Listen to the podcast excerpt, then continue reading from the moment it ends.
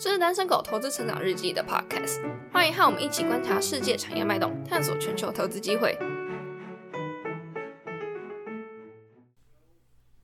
欢迎收听单身狗讲股，我是 Sky。本期节目由爆投资赞助。爆投资是策略为主的股市投资数据站，整合了财务面、市场面、产业面、筹码面等多重面向分析，将数据统整为简单清楚的图表。并能够以方便的方式导出，是台股投资人提高胜率的法宝。输入单身狗投资成长日记专属兑换序号 SD 一零三八，就可以获得十五天的爆投资 Pro 免费试用。也可以输入下方的折扣码直接购买，折扣码会放在下方。呃，那我是 Sky，那欢迎来到最新一集的单身狗讲股。在本周呢，中概股都出现了一个很明显的一个下跌的状况，因为政策的原因，大部分的中概股都遇到了很明显的下杀幅度。那我们这次要介绍的，也是在此次政策的风险之下，受到蛮明显的一个下跌风险的京东物流。京东物流截取七月二十八日，市值已经达到了一千六百九十四亿元人民币。那虽然从申购价的四十六块呢，一路跌到最新的二十七点四块，在跌幅将近一半的情况之下呢，我们今天就要来介介绍一下京东物流这家中国物流的领头羊公司。那京东物流呢，是京东集团旗下的一个物流子公司，以仓配模式为核心。减少物品的搬运次数，实现高时效交付。仓配模式需要将商品提前放置仓库，因而与标准化，基于数据分析，可实现对于需求的精准把控。京东物流呢，具备了第二方物流的基因，凭借融合商流与物流的优势，打破大家对于它传传统的印象。因为大家对它传统印象呢，可能就是。专门在做京东的单的一个物流公司，京东物流集团订单的比例呢已经持续下降，目前已经接近一半的订单呢都是来自于外部客户，可见京东物流的实力。那目前公司的持股呢仍然为大众，约七十 percent 的持股呢都是为京东所有，但是其余的投资人也是星光云集，包括了凯雷集团、国发基金、普洛斯资本、高瓴等。那在进入我们公司的分析之前呢，我们先简单的介绍一下中国的物流产业。那中国的物流产业呢，可能跟大家想象不太一样。大家可能会认为说，物流是一个比较稳定、比较传统的产业，说过去的成长呢什么的都会比较相较之下比较平缓。但是在中国呢，这件事情反而相反。中国在物流的支出方面呢，在过去二零一五年到二零二零年年复合增长率呢达到六点五 percent，几乎是已经超过了大部分传统公司以及传统产业的一个成长复合率。可以看到，说中国物流的一个在这几年的持续的发展。除此之外呢，在中国外包物流，也就是说第三方物流，而不是自己去做配送的方式呢，在二零一五到二零二零年的时候，成长率分甚至更高，来到了八点九 percent。在京东物流最引以为傲的第三方物流以及一体化的供应链物流的部分的话，在一体化的供应链物流的一个支出，在二零一五年到二零二零年的时候呢，复合增长率来到 low double digit 十一点一 percent，所以可以看到说，在一体化的一个物流的解决方案之上，其实是在整个市场上都是非常受人欢迎的。那一到底这一体化的供应物流是什么呢？那我们后面会再继续做介绍。那在上面的几个资料就可以看到，其实整个物流产业呢，在中国的成长速度是非常快速的。那它有别于大家传统印象之中，可能认为传统产业那种缓慢的成长不太一样。各个电商尝试推出更多的服务，那在更多的服务之下，你是必须要在一些技术上去做突破。那他们所突破的呢，就是第一个就是时间的限制，因为在过去可能生鲜送达这件事情是你很难想象的。因为物流可能要一天以上，它才可能会到你家。说生鲜这件事情几乎是做没有办法让你及时的拿到生鲜去满足你的做菜需求。但现在呢，由于物流的布局持续的加强，现在在中国半小时、一小时的生鲜配送呢，已经是非常普及的事情。从叮咚买菜的成功可以看出这项业务的一个普及性。那在看完产业之后呢，我们就简单的再回到本公司本身。首先第一个，他们。公司在做的就是所谓的配送服务，京东物流呢却包含了非常多不同的服务，比如说仓备服务、快递快运服务、大件服务、冷链服务、跨境服务等，都有在他们的涵盖范围之内，几乎可以满足市场市面上所有的配送需求。在历史的严格的部分的话呢，在二零零七年，京东决定去自建物流，不再仰赖传统的四通一达，也就是所谓的申通快递、圆通快递、中通快递、百世汇通、韵达快递五家民营的快递公司。其创办人刘强东，以下我们简称东哥，在一次访谈之中呢，有说到是因为京东物流的包裹，其实一般来说是单价比较高的产品。所以他们在过去的时候呢，配呃在配送的过程中，如果你是使用第三方物流的话，很容易使得说你的包裹被偷，比起是淘宝啊或者是其他比较高低单价的一个电电商的产品来讲，京东物流比较会遇到这样的。但我自己个人认为的话，东哥其实是看到电商的一个发展趋势。为了你要达到更快的到货服务以及更好的品质，之间物流是不可避免的。但无论结果如何呢？从今日的成绩来看，京东物流绝对是个正确的决定。在二零一零年的时候呢，公司因为自建物流开始慢慢的发达起来以后呢，推出了一个二一一限时达，那提供了当日达以及次日达的一个服务，对电商快递的配送以及履约的行业进一步的提升。对于电商快递服务的行业标准进行了重新定义。那在二零一四年的时候呢，公司在上海启动了首座的亚洲一号大型智慧仓库。这个仓库所标榜呢，就是可以以自动化的方式完成所有的拣货以及出货的动作。那在二零一七年的时候呢，公司由于它目前的运能呢持续的在扩张，也也是开始为外部客户提供相关的一些配送服务以及仓储。那在二零一八年的时候呢，公司完成了 A 轮优先股的融资，那募集的融资总金额呢达到了二十五亿美金。以上呢就是公司在过去的时候比较重要的一些发展历程。那可以看到说，京东物流已经不再只是我们印象中单纯对京东服务的一个物流公司了。在这样的情况之下呢，我们是，我们势必会有些疑问，到底是怎么样的一些原因，使得外部厂商这么青睐京东物流，愿意把他们的单从原本四通一达或者四级自建转来京东呢？以上就是我们自己认为对于京东物流的三个核心竞争力。第一个呢是全面的基础设备网络布局，奠定了一体化供应链的服务基础。那公司物流的基础设备呢，有仓储网络、综合运送网络。配送网络、大件网络、冷件网络等所组成。那截止于二零二零年九月三十号，公司已经营运了八百多个仓库，超过一千四百个云仓，总管理面积达到了两千万平方米。截止于二零二零年底，公司也拥有超过十九万名的自有配送人员，覆盖了中国三十二个省份以及四百四十四个城市。全面的网络布局为京东物流提供优质的解决方案，以及物流的服务奠定了基础。根据顺丰二零二零年的年终报告，顺丰仅拥有一百九十四个仓库，仓储面积也只有两百三十四万平方米，相较于京东来讲逊色了不少。京东呢也借由了目前的一个智能仓储的网络以及大规模的一个扩张据点。目前九十 percent 的订单呢，都可以完成当日或者是次日送达，满足二一一限时达。那二一限时达呢，也就是说，当日你的上午十一点提交订单，都会是当日送达；夜里十一点前提交订单呢，会在次日的下午三点前送达。那在满足这个二一一的限时达呢，订单也超过六十 percent。可以看出京东物流在基础建设方面的实力。未来公司呢也预计将投入更多的资本投入于仓库、车队、人员的扩张，甚至呢也跟新加坡的主权基金 GIC 一起成立了京东物流地产核心基金，将现有的仓库先买后贷，开杠杆加速扩张速度，可见了京东物流的扩张决心。第二个核心竞争力呢，则为互联网公司的科技基础打造智慧物流系统。为了帮助公司提升整体的一个物流效率，京东物流多年来不断的加强供应链解决方案以及物流的自动化、数字化、智慧化的技术革新以及应用。截止于二零二零年十二月三十一号，公司的研发团队已经超过了三千七百人，获得超过四千四百项的专利以及著作权。那其中两千五百项呢，是与公司开发自动化以及无人操作的技术有关。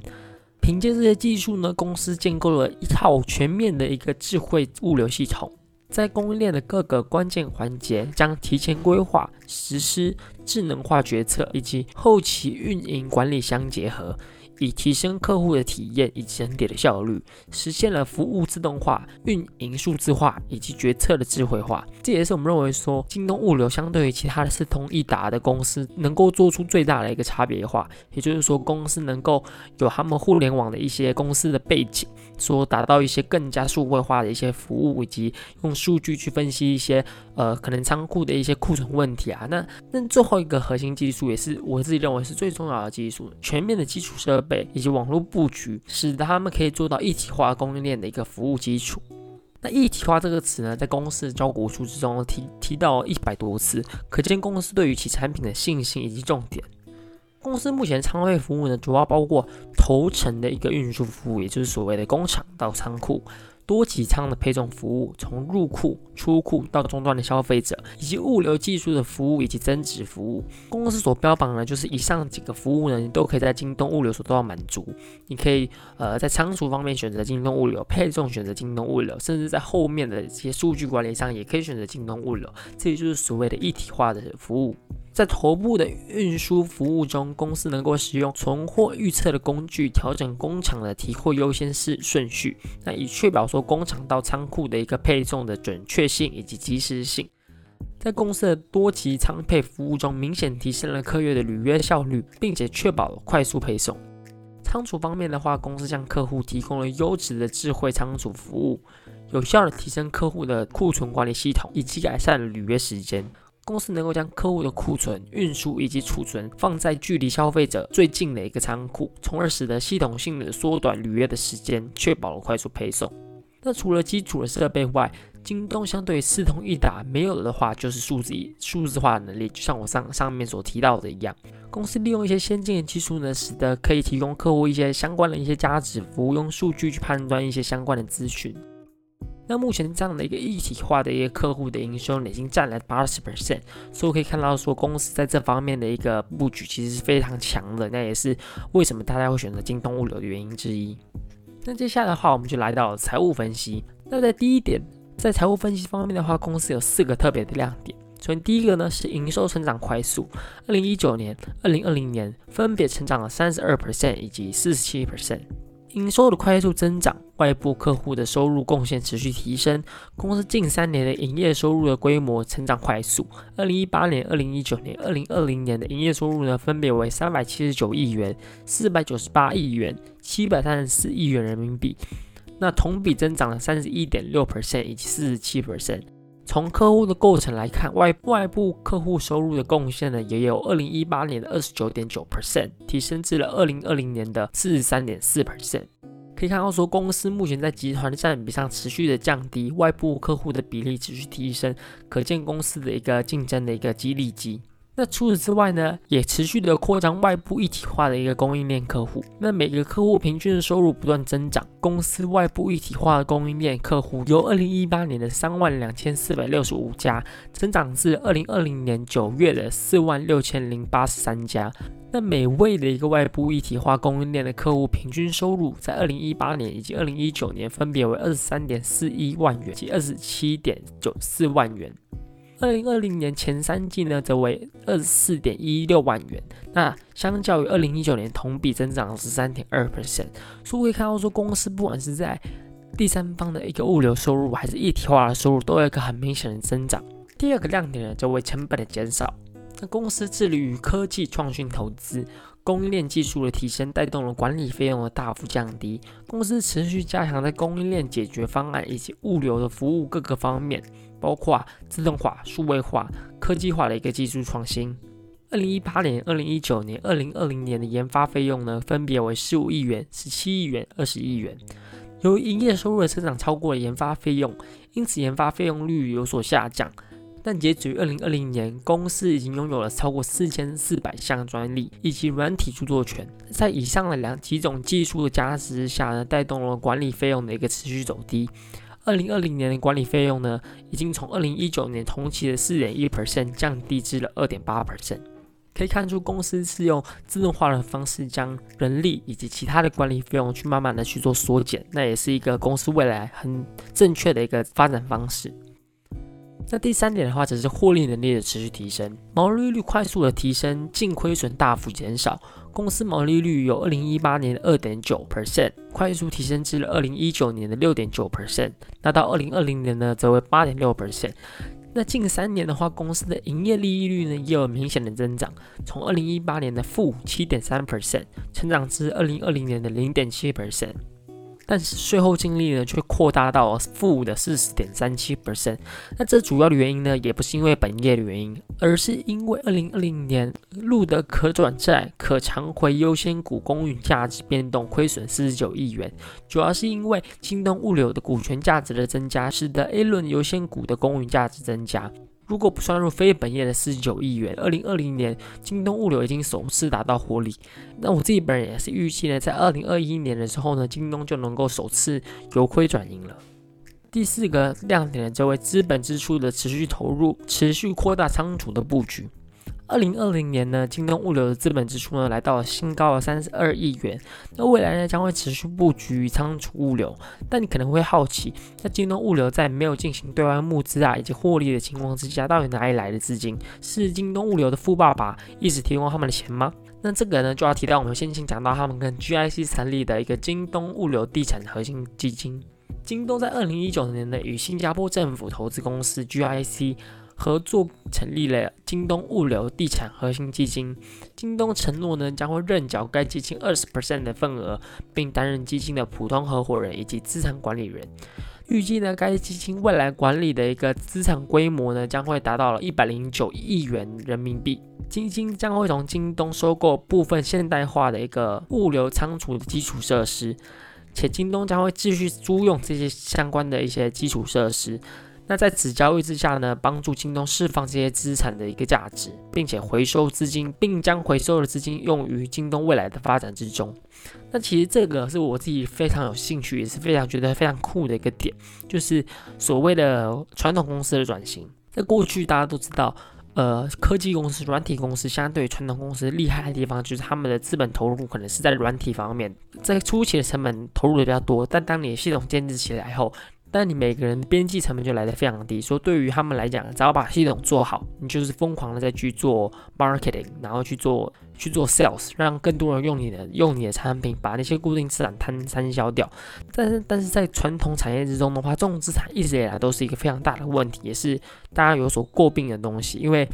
你去买个仓库啊，去买设备。一定要花钱，你需要那些设备才能能够完成你的扩张。那在这样的前提之下呢，你很难赚到钱，因为你一个机器的回收年限呢，可能来十五年、二十年不等。你要让它正常的运行十五年到二十年，你才会有新的资金再去投下一个设备。这会使得船长公司在过去的扩张之中。速度来的非常缓慢，但京东跟 GIC 这次成立的这个东西呢，其实是一个非常 mind blow 的东西。就是你今天跟一个投资公司合作，我今天去买一个重资产的时候呢，马上把这个重资产卖给那那个投资公司，然后并且用租回的方式，用现金流的方式去减少掉第一次的初期投入成本。这也是我认为说，在未来各个国家的一个传统产业里面会遇到的，也是会又使用的一个方式，就是在市场上的资金过多的时候呢，这种方式呢将会慢慢的去